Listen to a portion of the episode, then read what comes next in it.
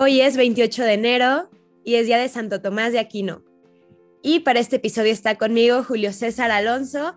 Él nos va a platicar la historia de este santo que yo sé que le gusta mucho. También tiene un podcast donde habla de, filosofía y bueno, pues usa mucho el pensamiento de Santo Tomás. Y pues nada, bienvenido Julio, muchas gracias. Eh, creo que muchos de nosotros que estamos escuchando vamos a aprender mucho de Santo Tomás porque podemos saber quién es, pero es de esos santos pues muy complejos y de las personas más inteligentes que han, que han pisado a la tierra y bueno, creo que hay mucho que decir de él y a la vez creo que todo se quedaría corto. Y pues nada, muchas gracias por estar aquí. No, gracias por, a ti por, por tener esta conversación conmigo. Eh, pues para mí Santo Tomás es muy importante porque, o sea, parte para mí, así personalmente, ¿no? De, de tomarme la fe católica más en serio fue el aspecto intelectual y darme cuenta que la Iglesia Católica tiene una tradición intelectual tan fuerte, tan robusta, tan... O sea, si uno la estudia, uno puede realmente conocer eh, pues cuán verdadera es en cierta medida. E, eso me ayudó mucho como a profundizar en la fe y, en mi misma práctica de la fe. O sea, no es como solo especulación teórica, sino que eh, pues ha tenido sus efectos en mi vida.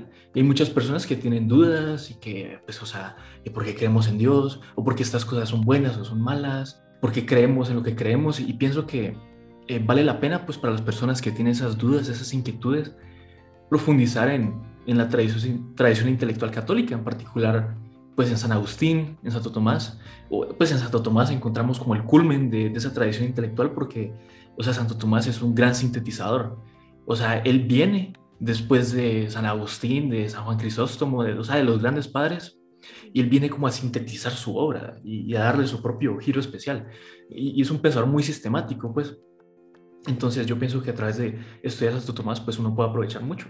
Y aquí te citaría, Mariel te citaría a Juan 22, que fue el papa que canonizó a Santo Tomás, y dice que él dio más luz a la iglesia que todos los demás doctores. Con sus libros su nombre aprovecha más en un año que con la doctrina de los otros en toda su vida. O sea, eso es fuerte. Sí. Eso es fuerte. O sea, es básicamente, me parece que si tú quieres profundizar en un doctor eh, de la iglesia, o sea, no te puedes equivocar yendo a Santo Tomás. O sea, no te puedes equivocar. Es, por eso el doctor, eh, por eso la iglesia lo llama el doctor común, porque es como, vamos a Santo Tomás. Incluso Pío XI, ¿sabes? Eh, una vez decía, ¿verdad?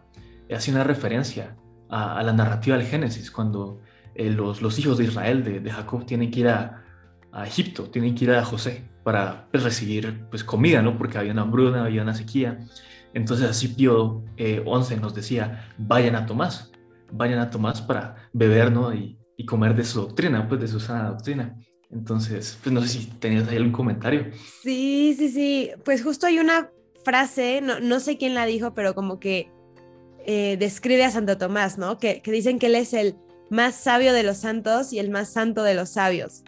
Eh, y, definitivamente me llama mucho la atención que digas que esa es la forma en la que tú te tomaste más en serio tu fe. Y ahí es donde yo veo la riqueza de los santos de la iglesia, porque como hay santos para todos. Hay, a mí, de hecho, yo empecé el podcast porque tenía este cariño por los santos, porque yo antes le preguntaba mucho a la gente quién era su santo favorito. Y, me empecé como a, como obsesionar con saber por qué alguien le, le, tenía tanto afecto a un santo. Yo no le podía tener afecto a un santo en particular, y me llamaba la atención porque alguien sí, ¿no? Y me acuerdo mucho que haciendo esta pregunta, un, un obispo me, que me escuchó me dijo que era una forma muy bonita de conocer el alma de una persona, saber su santo favorito, que, o sea, si alguien le tenía mucha devoción a un santo, porque sabías que era el camino que esta persona como que quería seguir, como su inclinación espiritual. Porque yo sí creo que cambia mucho si tu santo favorito es Santa Rita de Casia, Santo Domingo Sabio, Santa Teresita del Niño Jesús, San Juan de la Cruz o sea, hay santos de todo, ¿no? Entonces, yo a la gente que le encanta San Agustín o Santo Tomás de Aquino o los primeros padres de la iglesia, este, es que la verdad a mí se me hacen muy elevados, los, admiro mucho porque digo, wow, o sea, yo creo que yo soy de un estilo de santos diferentes, pero al final, pues es esta riqueza de la iglesia, ¿no? Y como decía el cura de Ars, que un santo es un cristal donde, donde Cristo se refleja. Entonces, la imagen de Cristo que da Santo Tomás de Aquino, pues es esta parte intelectual que creo que ha ayudado muchísimo y pues es el cimiento de la fe. Y creo que muchas veces podemos caer en el puro sentimentalismo o, lo que me, lo que me, Dios me dé a entender, ¿no? No importa. Y, y es como como no, o sea, sí hay, sí hay fundamentos y, la fe es razonable y pues toda la iglesia y el magisterio se, se han, tienen esta base, ¿no? Y, Santo Tomás de Aquino tal vez no, tuvo una vida de conversión impresionante, no fue misionero de, viajar o hacer cosas como humanamente impresionantes como muchos santos, pero definitivamente te das cuenta cómo también la inteligencia y ponerla al servicio de Dios te santifica, que, fue lo que le pasó a él. Entonces, por eso es alguien tan interesante, porque sin haber hecho nada espectacular como aparentemente, pues aportó a la iglesia tanto que estoy segura que no sería lo mismo nuestra fe sin él. O sea, sí, Dios da en cada época al santo que necesita y creo que Dios dio a Santo Tomás en ese tiempo, pero claro que recorrimos a él todavía y es alguien a quien todavía necesitamos. Sí, o sea, tiene razón. La iglesia pues se vería muy distinta si Dios no nos hubiera dado Santo Tomás. Es más, tengo esta anécdota, eh, no me cites porque no estoy tan seguro de cuán verídica sea, ¿no? Pero oí que en el concilio de Trento, que fue el concilio, pues reacciona a la reforma protestante, que es probablemente, o sea, el concilio más relevante o pues que más cambió como la, la, forma de la iglesia. Eh, en el altar tenían los escritos, pues tenían la Biblia, obviamente, y tenía la suma teológica de Santo Tomás. O sea, tan influyente fue. Eh, Santo Tomás como posteriormente. Entonces me gustaría pues hablar un poquito como de, de, su biografía, que si te soy sincero, o sea, a mí me interesa más como qué es lo que él amaba y qué es lo que él pensaba antes de nacer en tal fecha o en tal lugar, pero pues también son datos que, que hay que mencionar. Entonces, pues Santo Tomás nació en Rocaseca, que pues está en la provincia de Lazio, en Italia, en 1225. Era el menor de nueve hermanos, o sea, eh, eran bastantes hijos, ¿no?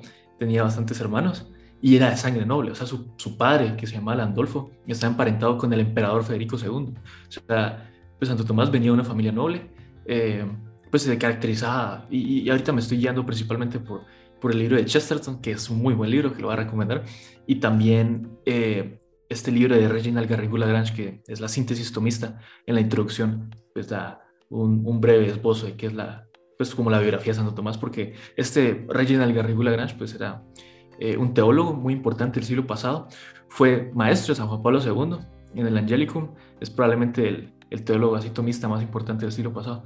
Bueno, pues se dice que Santo Tomás era un muchacho así como, como grande, como pesado, como callado, pero muy callado, ¿no? Era tan callado que la gente pensaba que era incluso tonto, ¿no? Y, y pues cuenta Chesterton que una vez en, pues donde él estudiaba, simplemente le dijo al director así de manera explosiva, o sea, porque él siempre está callado, pero así de manera explosiva, solo dijo, que es Dios. O sea, y eso te, te, muestra que a pesar de su silencio, es más, en su silencio, era un silencio contemplativo. O sea, él estaba como continuamente sumido en una contemplación. Y, y esa es su pregunta fundamental, ¿verdad? ¿Qué es Dios? Porque, si te das cuenta, esa es como, en esa pregunta está todo. Porque, ¿qué es el cielo? ¿Verdad? O sea, el cielo es la visión de Dios, es la visión beatífica, es la intuición intelectual de la esencia divina. Pues esencia que no podemos conocer en la tierra. O sea, dice Santo Tomás en, la suma en la, tercera cuestión al principio, que de Dios no podemos saber qué es, porque la esencia divina es tan inefable, tan inalcanzable que no podemos aprenderla. Y, eso es lo que, pues, está contemplando en el cielo ahora, pues, la esencia divina, pues, ¿qué es Dios? Eh, bueno, familia noble, ¿no? Y, ya de los hermanos pequeños, pues generalmente los mandaban a ser monjes o algo así, ¿no? Y en esa época, pues, eh, las órdenes religiosas, en particular los, los benedictinos, pues tenían cierto prestigio. Y ser abad de la, pues, de la abadía más importante, los benedictinos, pues tenía un cierto poder político. Entonces los hijos, eh, los papás lo querían poner como abad de Montecassino, que pues Montecassino es como esa gran abadía importante de los, de los benedictinos. Entonces, pues, o sea, Santo Tomás como que, que sí quería esa vida religiosa, ¿verdad? Entonces, al principio estaba bueno, eh, sí, pero conoció a los dominicos en, en su formación intelectual. Y, y, es curioso porque él como que entró de manera eh, o sea, no es como que lo deliberara así, discerniera tres años, ¿será que entro? Él entró, él entró de una. Y es bien interesante porque tú esperarías que por ser como tan intelectual eh, se hubiese dado a pensarlo mucho tiempo, ¿no? Pero él solo entró. Y es más, en la suma teológica, en la segunda parte de la segunda parte, al final él defiende eh, si es lícito moralmente tomar así una decisión precipitada con respecto a entrar a la vida religiosa. Y él dice que sí, obviamente, porque es lo que él hizo, ¿no? Eh, entró así de una. Y entonces cuentan que un día simplemente entró al castillo de su padre a anunciar así calmadamente que ahora era un fraile mendicante de la nueva orden fundada por Domingo. Eh, y pues, o sea, eso fue un gran escándalo porque, o sea, las órdenes como los benedictinos, o sea, ya están asentadas, ya tenía prestigio, ya tenía historia, pero los dominicos y los franciscanos eran algo nuevo, eran algo así revolucionario. Muchas personas pensaban que eran un signo del fin de los tiempos, porque los monjes saliendo de esos monasterios a, a, a, ser mendicantes y, y, que fueran al centro de la plaza era algo inimaginable, puede ser algo escandaloso, ¿me entiendes? Entonces, pues, o sea, los padres obviamente no lo tomaron bien, los hermanos no lo tomaron bien. Eh, pues entonces Santo Tomás ya con su, con su hábito iba a ir a París, porque París era el centro de la actividad intelectual de, de, la, de Europa en esa época. Y de camino a París lo secuestraron. Esta es la historia que todo el mundo conoce, ¿no? Los hermanos lo secuestraron y se lo llevaron a una torre y, y lo mantuvieron ahí encerrado, ¿no? Ahí pues podremos contar como varias anécdotas, entre ellas que pues dicen que se dedicó principalmente a, a estudiar las escrituras y las sentencias de Pedro Lombardo y y hay una historia pequeña, probablemente no es verdadera, pero, pero la cuenta Luis de Bolen en su novela histórica sobre Santo Tomás y cuenta que Santo Tomás estaba como, como enseñándole a su hermana y, y su hermana le preguntó, pues, Tomás, ¿qué es lo que se necesita para ser santo? Y Santo Tomás le contestó, deséalo.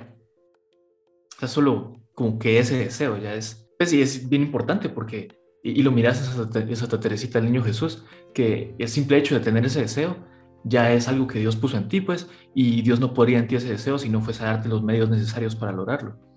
Es muy, muy interesante cómo cada santo, como, como mencionaba, por más diferente que es, o sea, el fin último del cristiano ni siquiera es como el intelecto por el intelecto, o la caridad por la caridad, o, lo que sea, ¿no? O sea, el fin último es, es ser santo, y a mí me gusta cómo ese es como el, donde todos los santos se, unen, o sea, de verdad es muy diferente, la, o sea, los tipos de santos, hablar de Santo Tomás de Aquino y luego pensar en, no sé, en San Luis Martín, El papá de Teresita, y dices, pues, ¿qué tienen, qué tienen en común? Pero al final es eso, como el deseo de agradar a Dios, si el intelecto de Santo Tomás no hubiera sido, no hubiera sido puesto al servicio de, de los demás y de buscar la santidad propia, pues no hubiera tenido sentido. Mucha gente inteligente ha habido, o sea, no, ha sido el único, tal vez sí fue alguien muy inteligente y más de lo normal, pero también hay muchísima gente inteligente, pero la diferencia es cuál es ese fin último de, tu virtud, ¿no? Entonces, creo que eso caracteriza a Santo Tomás. Sí, o sea, lo que tú dices, Dios le dio uno de los intelectos más brillantes de la historia de la humanidad y, y pues ahí está la cuestión que hacemos con lo que Dios nos da, ¿verdad? Eso es pues la parábola de los talentos. Como, cómo los hacemos reproducir. Y pues él, o sea, él sabía que era inteligente. y no se trata de fingir que no tener los talentos que sí tienes, sino pues de usarlos para lo que Dios quiere que los uses. Y eso es lo que hizo Santo Tomás. Entonces, pues, o sea, lo usó para el servicio de la iglesia, para iluminar en cierta manera. Él decía, pues, que la predicación debía salir de la plenitud de la contemplación. Y eso es como algo muy importante para los dominicos, ¿no? O sea, la oración, la penitencia, la contemplación y, después la predicación. O sea, no es como que me voy a leer un libro y voy a predicar y eso es suficiente. O sea, no, o sea, tenés que tener una vida de oración intensa y de ahí tiene que salir eh, la predicación y el apostolado. O sea, él decía también, Santo Tomás, que es mejor iluminar a otros que meramente brillar. Y eso es una referencia pues a, la vida contemplativa, ¿no? Porque el contemplativo, pues por ejemplo, pensemos en, la monja de clausura, ¿no? está, contemplando a Dios, en cierta manera está siendo divinizada, está reluciente de, ese resplandor divino. Pero eh, Santo Tomás dice que es mejor iluminar a los otros a través de, esa luz que se gana por la contemplación. O sea, pensemos en Moisés, ¿no? Como cuando Moisés sube al monte Sinaí, eh, se tenía que cubrir la cara con un velo, ¿no? Porque estaba resplandeciente después de contemplar a Dios. Pues, pues algo así es para Santo Tomás la contemplación, o sea, eh, la oración, pues nuestra oración diaria, ¿no? Eso tiene que ser contemplación pues tiene que relucir a los demás, particularmente nosotros que estamos en el mundo y no somos monjes o monjas de clausura, pues en cierta manera ahí podemos aplicarlo. Y, y pues así para terminar la nota biográfica, pues cuentan que cuando estaba encerrado, los, los hermanos pues contrataron a una prostituta para que entrara y lo sedujera, para que rompiera sus votos y perdiera la determinación de, de volver a la orden, porque ya había hecho votos, ¿verdad? Eh, entonces Santo Tomás cuenta que simplemente como que tomó un hierro ardiente que estaba en la, en la hoguera, ¿no? y la persiguió con eso y ella salió corriendo. Obviamente él no le quería hacer nada, simplemente quería espantarla y cuando ya se fue, pues cerró la puerta y dicen que eh, como que dibujó una cruz en la puerta con, con ese hierro caliente y, volvió a su contemplación. O sea, porque él estaba determinado, pues que nada lo iba a sacar de, lo que él había decidido. Pues ya había hecho votos. O sea, no es como que que puedas romperlos. ahí, pues, o sea, si, si hubiera sido antes, tal vez no puede cambiar de opinión, pero ya habiendo hecho los votos, pues ya son para toda la vida, ¿no? Y algo muy importante de Santo Tomás es, es pues, su aristotelianismo. O sea, dicen que Santo Tomás bautizó a Aristóteles.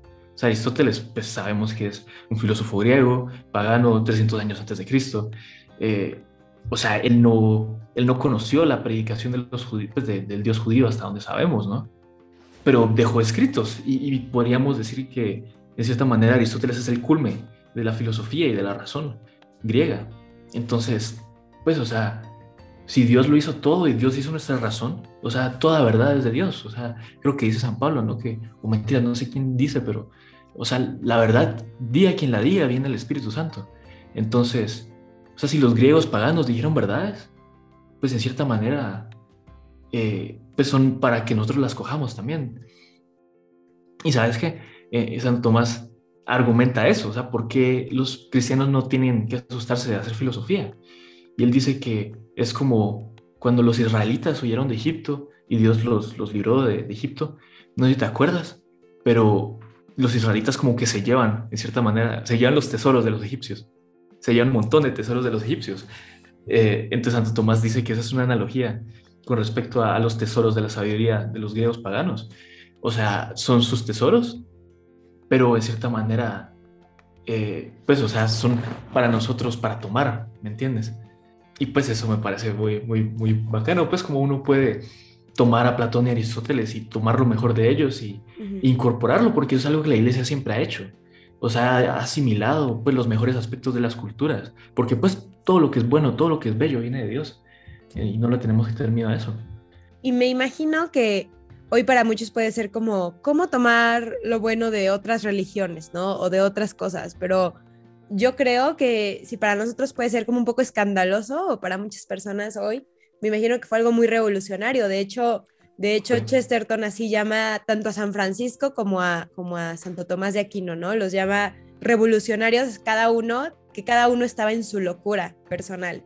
Eh, porque a veces vemos como a, San Francisco tal vez como el loco de los animalitos y pues sí, loco, pero dices, pues de dónde Santo Tomás puede estar loco, pero sucedían, yo me imagino tantas cosas en su mente y la verdad es que creo que incluso hasta en los seminarios o en los colegios no, nos enseñan a pensar tanto como en ese tiempo, o sea, yo creo que sí es algo que, debemos de rescatar y, y por eso la verdad admiro mucho tu podcast y como lo que a ti te gusta la filosofía porque siento que es algo que no nos enseñan, como, como que creemos que, pensar es algo como que uno hace natural, así como caminar, ¿no? Que de repente aprendes, pero sí es algo que tienes como que, que estudiar, que ejercitar, que todo. Entonces, pues no sé, la verdad sí creo que es un santo y que más hoy dentro de las confusiones, que siempre han habido crisis y confusiones en la iglesia, pero dentro de todo esto hay que volver, ¿no? A, este, a estos tesoros.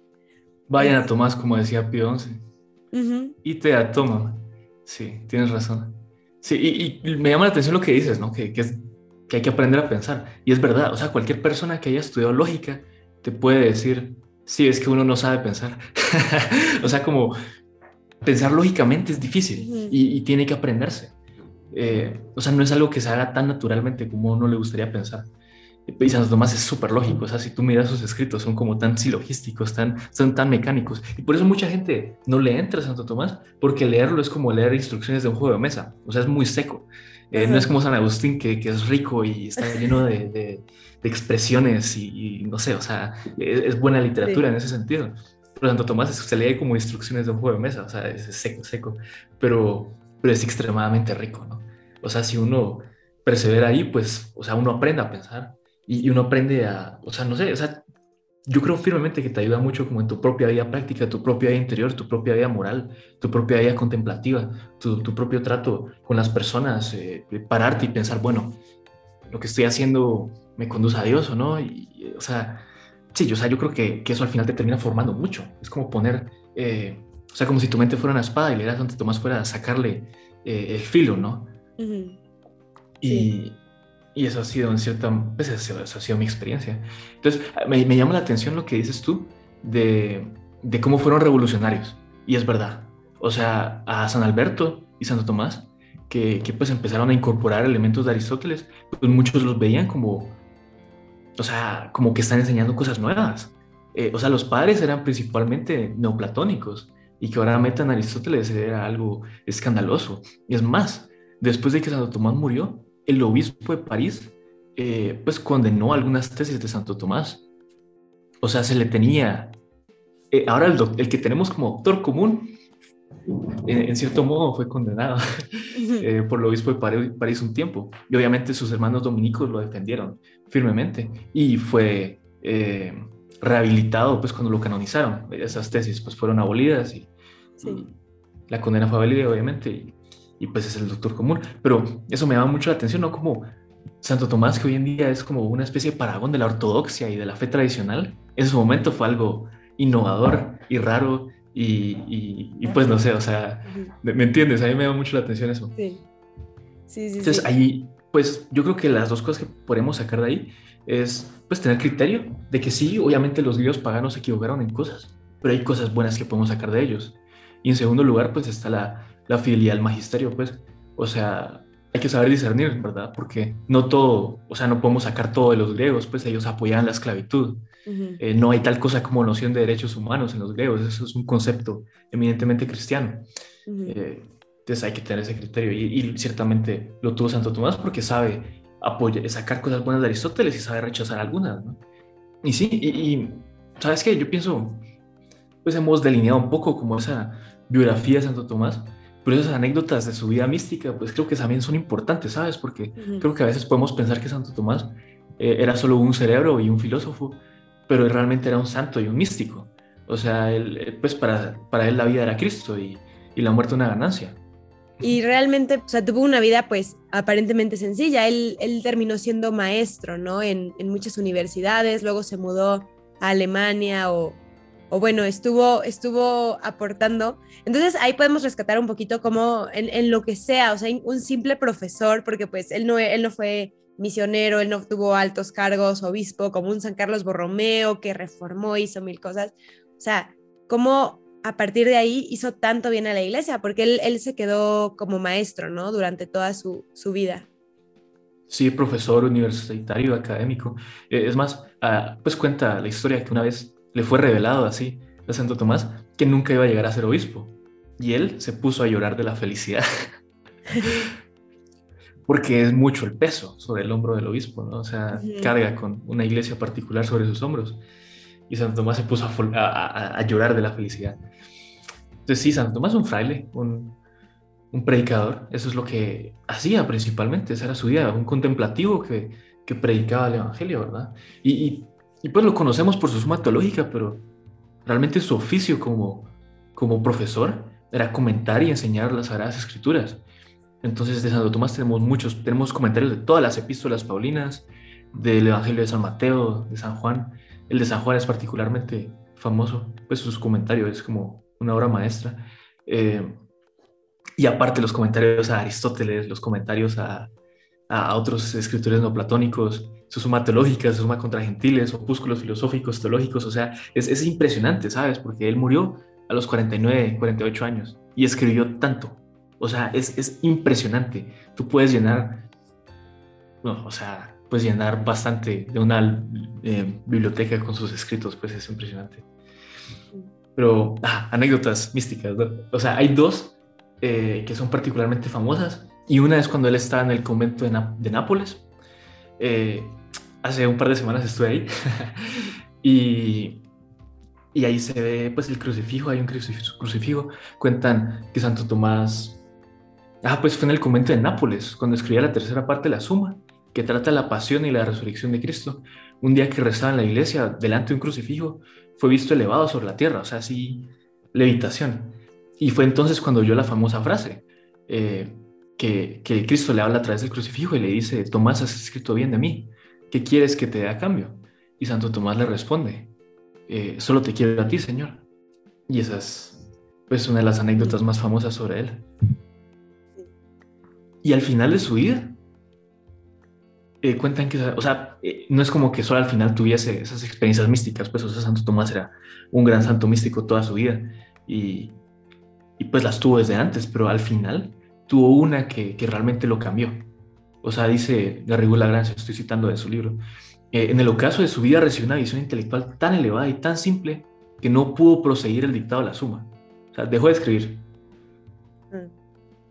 Sea, declaró también a su fiel compañero y secretario, eh, que se llamaba Reginaldo, que moriría como un simple religioso, como se lo había suplicado al Señor. O sea, después de, esa visión, pues él dijo que después de lo que he visto, todo lo que he escrito me parece como paja. O sea, en comparación a, la visión que había tenido, pues, o sea, muy, si, si su teología es muy buena, pues en comparación a lo que había visto, era como paja, ¿no? Y, que mandó a quemar, ¿no? O sea, que mandó a destruir.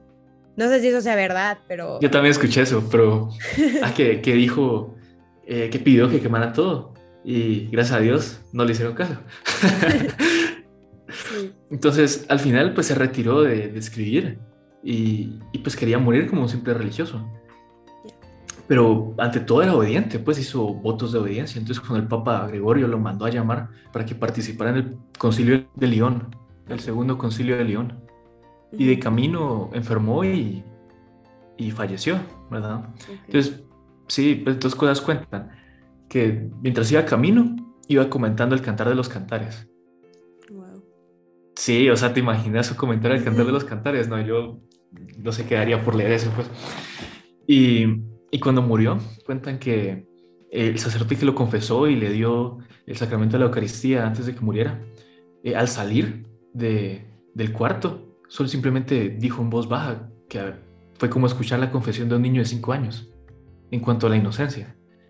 Como alguien tan elevado, tan listo, tan intelectualmente superior y seguramente tan espiritualmente superior y también superior en santidad y todo puede tener como tanta sencillez y pues eso realmente pues eso también es la, la santidad o sea todos los santos han sido tan humildes o sea, creo que entre más santo ha sido un santo como si se le declara doctor de la iglesia o patrono de algo, más humilde es, ¿no? Y, y me encanta porque, bueno, a mí me gusta mucho Santa Teresita del Niño Jesús y es justamente como esa espiritualidad, ¿no? El ser como niños.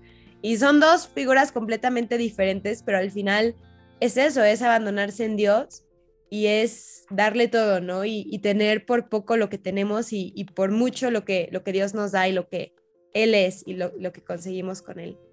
Este, y, yo quería preguntarte también, bueno, no sé si, tal vez, no sé si te estoy como agarrando desprevenido, pero como a ti que es algo como que tú le pudieras decir al mundo, esto tienes que saber de Santo Tomás, este pensamiento, esta resolución a la que llegó, eh, este planteamiento, o sea, si solo, por ejemplo, yo que no sé mucho de lo que él ha dicho, o sea, si solo pudiéramos saber una cosa de él, algo que aportó a la iglesia, como qué podría ser. O bueno, tal vez hay más de una cosa.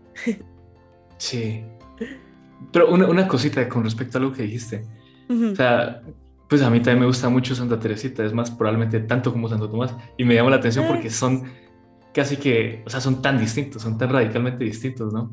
Pero pues a ambos reflejan como algo, pues, de, de la riqueza eh, inmensa de Cristo, ¿no? Pero bueno, ¿qué, qué cosas Santo Tomás pensaría que, que vale la pena saber?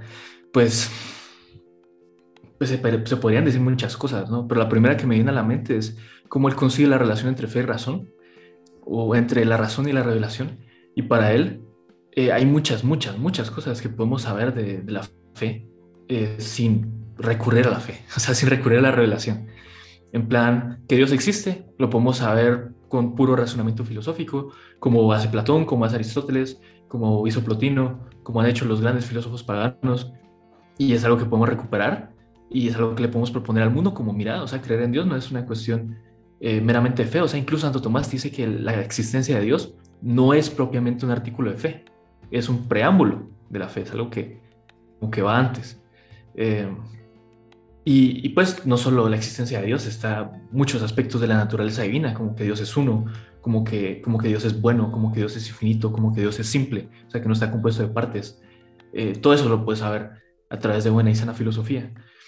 Y, también la, ley moral, o sea, que tenemos una naturaleza a la cual ciertas cosas pues, le son perfeccionadas, o sea, nos perfeccionan y ciertas cosas nos pervierten, como para mí, pues buscar conocer la verdad eh, y contemplar me perfecciona y, yo qué sé, o sea, comer en exceso o la lujuria me pervierten, ¿me entiendes? O sea, hay cosas que me hacen bien, hay cosas que me hacen mal. Y, en vista, pues solo con la razón puedo saber esas cosas, ¿no? Eh, algo súper importante para Santo Tomás es que la gracia no destruye la naturaleza. Eh, o sea, la fe no es algo que viene a destruir la razón, es algo que, que se le coloca como encima para elevarla, para elevarla a alturas que no hubiese podido llegar sola. O sea, la fe nos viene a decir cosas que de la intimidad divina que no hubiéramos podido saber, como que Dios es un vitrino. Bueno, eso no lo hubiéramos podido saber, es parte de la intimidad de Dios y, es algo que Él nos revela, es algo de su propia intimidad que Él nos revela. Entonces la fe pues viene a elevar la razón, la gracia viene a elevar la naturaleza. Eso es como lo que te diría. Y, es algo que tú dijiste al principio, ¿no? Cómo a veces sentimentalizamos la fe. Entonces yo creo que Santo Tomás nos puede ayudar mucho, mucho a no sentimentalizar la fe. Y, es por la antropología que él tiene, ¿no? O sea, la concepción de la persona que él tiene. O sea, para Santo Tomás, pues somos animales, pero somos animales con un alma racional. Y por esa alma racional podemos conocer y podemos amar y somos creados a imagen y semejanza de Dios, ¿verdad? Entonces, pero somos animales, ¿no? O sea, tenemos esos... Eh, pues nos movemos, comemos, nos reproducimos, o sea, hacemos todas las cosas que hacen los animales pero aparte podemos conocer y amar a Dios, ¿no? O sea, no somos ni ángeles, pero tampoco somos animales brutos. Eso es como algo muy importante. Y, los sentimientos es algo más bien animal. O sea, tener hambre, tener sed, tener ganas de esto, tener ganas de aquello, es algo más bien animal. Entonces, cuando estamos eh, poniendo un excesivo valor a nuestros sentimientos, o sea, no estoy diciendo que no sean valiosos, no estoy diciendo que no sean importantes, no estoy diciendo que no puedan ser elevados por la gracia, pero no son lo más importante.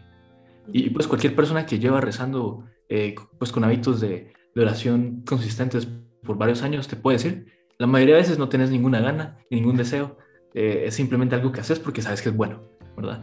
o, en una relación, eh, estás casada por varios años, pues muchas veces no es como que sientas las mariposas en el estómago, pero, pero el amor es una decisión libre de la voluntad.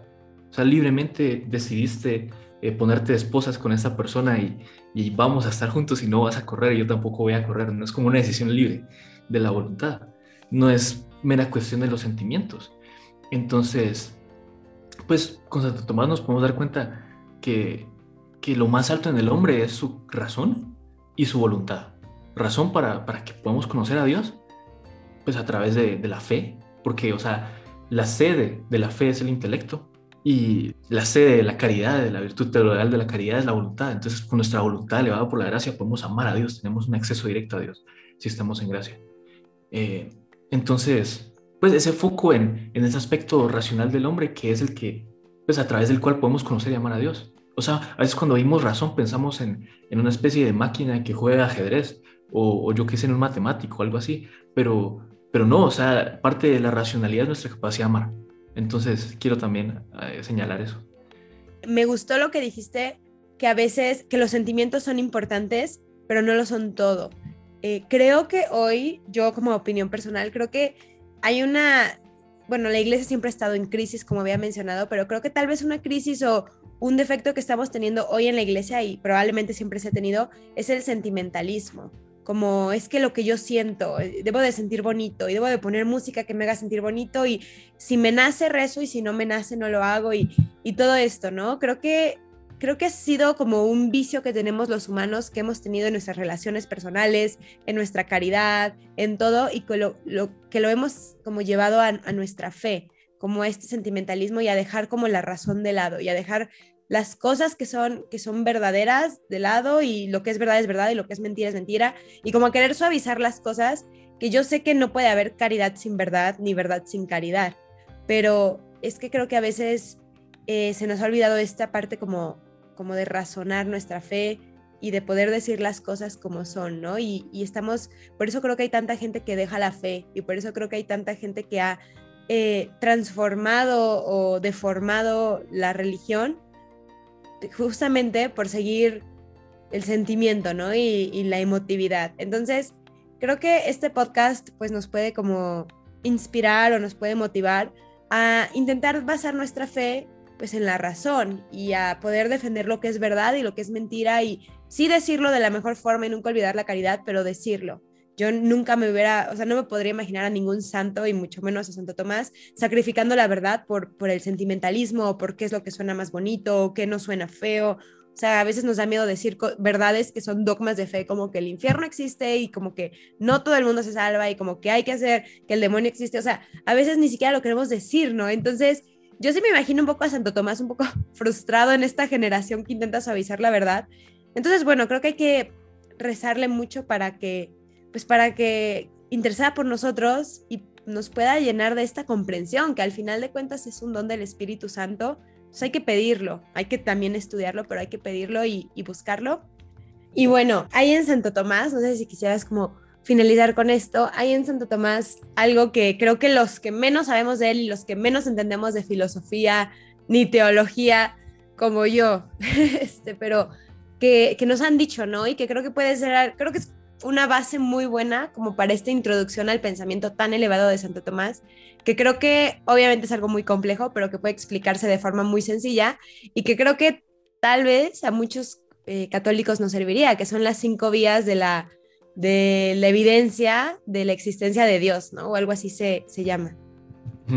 Sí, las cinco vías. Sí, de hecho es lo que a mí me introdujo Santo Tomás, o sea, el saber que existían las cinco vías, las leí y no entendí nada y me dije como, ja, interesante. Y, pues, o sea, no son fáciles. O sea, si alguien te guía, un profesor o algo así, te guía, pues probablemente los podrías entender en menos tiempo. Pero si vas solo, eh, sí pueden tomar meses. eh, porque te introduce a un razonamiento metafísico eh, al que uno no está acostumbrado. Entonces, ¿qué son las cinco vías? Las cinco vías para Santo Tomás son argumentos demostrativos de la existencia de Dios. O sea, no son como mera evidencia probabilística y quizás haya algo allá afuera como Dios, ¿no? O sea, Santo Tomás pretende demostrarte con una certeza filosófica de que Dios existe. Eh, pues esos argumentos son demostraciones que buscan establecer la existencia de la, causa a partir del efecto. Imagínate que vas en una carretera y, y, miras una especie de humo que sale del bosque que está al lado. Pues ahí miras el efecto. El efecto es el humo. Pero puedes razonar de que ese humo no tendría ningún sentido si no hubiese una especie de fuego que estuviese generándolo, ¿verdad? Entonces el ese es el razonamiento de las cinco vías, es ver un efecto y decir que ese efecto no tendría ningún sentido si no hubiese una causa que fuese capaz de generar tal efecto. Entonces, pues las cinco vías toman distintos aspectos de la naturaleza, de nuestra experiencia del mundo, que no tendrían ningún sentido si no fuesen referencia a, una causa que pudiese generarlos. Eh, la primera vía habla del cambio, o sea, simplemente las cosas cambian. De que, digamos que tú tienes la potencialidad, eh, asumo que no hablas chino mandarín, tú tienes la potencialidad de hablar chino mandarín y puedes aprenderlo. Entonces, exacto, pues puedes pasar a actualmente a hablar chino mandarín. O sea, hay un cambio, ¿verdad? Ganarías una nueva actualidad. Entonces, la primera vía explica cómo los entes pueden pasar de, potencia a acto y, pues eso no sería inteligible, no tendría sentido según Santo Tomás, eh, si no es en referencia a, un ente primero que es actualidad pura, que no cambia, que no tiene ninguna nueva perfección que ganar, sino que simplemente es la fuente de todas las perfecciones. Y eso es lo que todos llaman Dios. Así termina la primera vía. La segunda vía, pues explica la mera existencia de los entes finitos. O sea, pues tú existes, yo existo, pero tú y yo, no, pues, o sea, no es necesario que existamos, sino que eh, existimos condicionados pues, a distintas condiciones, obviamente, como la atmósfera y, las fuerzas eh, nucleares y que nuestros, o sea, que, nuestros respectivos padres se hayan conocido, ¿me entiendes? O sea, dependemos de muchas cosas para existir. Entonces, ese razonamiento ya a Santo Tomás a decir que tiene que haber una causa primera que no esté condicionada para su existencia, porque si no, pues no sería inteligible eh, pues toda la serie. O, obviamente esto solo es un esbozo, Aquí no estoy pretendiendo convencer a un escéptico, pues porque necesitaría una hora para realmente delinear bien los argumentos.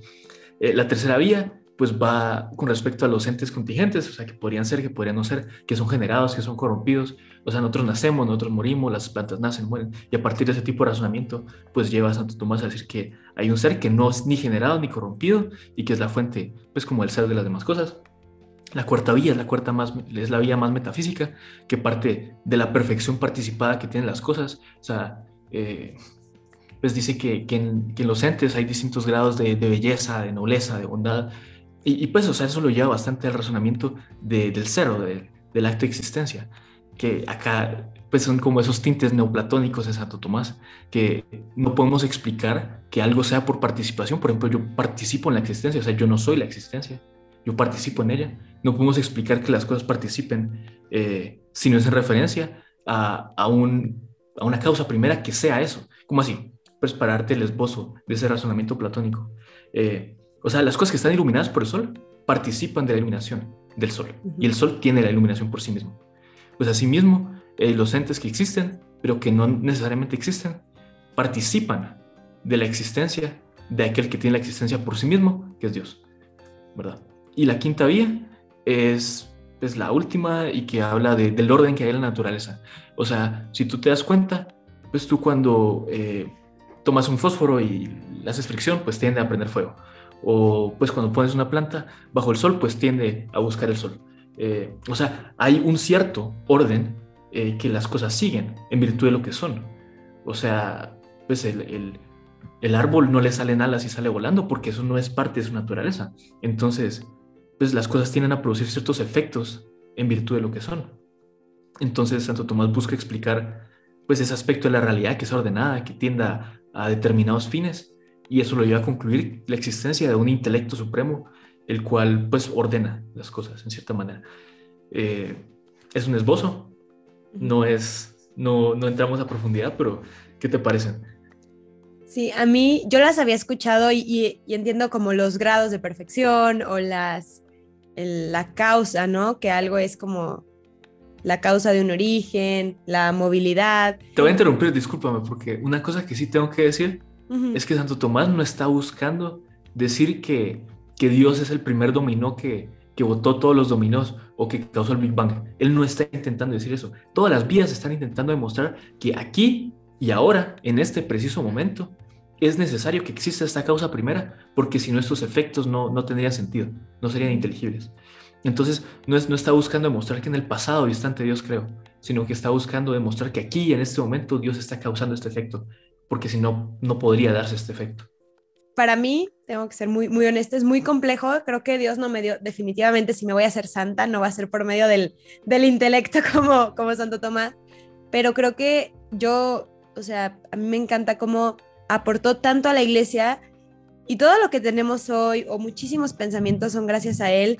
Y creo que eh, las cinco vías de Santo Tomás han sido como la puerta de entrada para muchos amantes de la filosofía, de la teología y como tú, ¿no? Que, que puedan entrar a este mundo tan eh, incomprensible que es Dios, pero al mismo tiempo pues tan cercano. Creo que a mí me encantan como pensar en las paradojas y, creo que esa es una paradoja muy grande de Dios y creo que Dios está hecho de paradojas, ¿no? Que puede ser tan inalcanzable y como dice San Agustín, cómo yo puedo contenerte a ti, pero al mismo, al mismo tiempo cuando te pienso estás en mí y cuando te comulgo estás en mí, pero yo cómo puedo contener a un ser infinito. Entonces, bueno, eh, muchas gracias Julio por, pues por este, creo que hablar de Santo Tomás, aunque habláramos horas, nos quedaríamos cortos, especialmente para, pues para gente tan, tan inexperta como yo, ¿no? Me imagino que, que ha de ser muy, muy agradable estar en una plática con, con gente que, que se apasione tanto del tema y que pueda como, como que al final yo creo que, bueno, hablar de santos para mí es entrar un poco a tocar este misterio que es Cristo, porque es gente que participó de, de algo de él, ¿no? Y, y bueno, creo que todos los santos nos dejan algo y todos los santos son pues estas estrellas en el cielo que al final son el sol el que, el que las ilumina, pero adornan y, son nuestra guía para cualquier cosa y para cualquier virtud. Entonces, bueno, te agradezco mucho. Y bueno, este, no sé si, si quisieras pues terminar con una oración a Santo Tomás de intercesión. Sí, mejor rezo esta oración que pues que tengo entendido que él compuso y dice, bueno, en nombre del Padre, el Hijo y el Espíritu Santo. Amén. Concédenos, Dios misericordioso, desear ardientemente lo que te agrada, investigarlo con prudencia, reconocerlo verazmente y cumplirlo con perfección, para alabanza y gloria de tu nombre. Amén. Amén. Santo Tomás de Aquino, ruega por nosotros.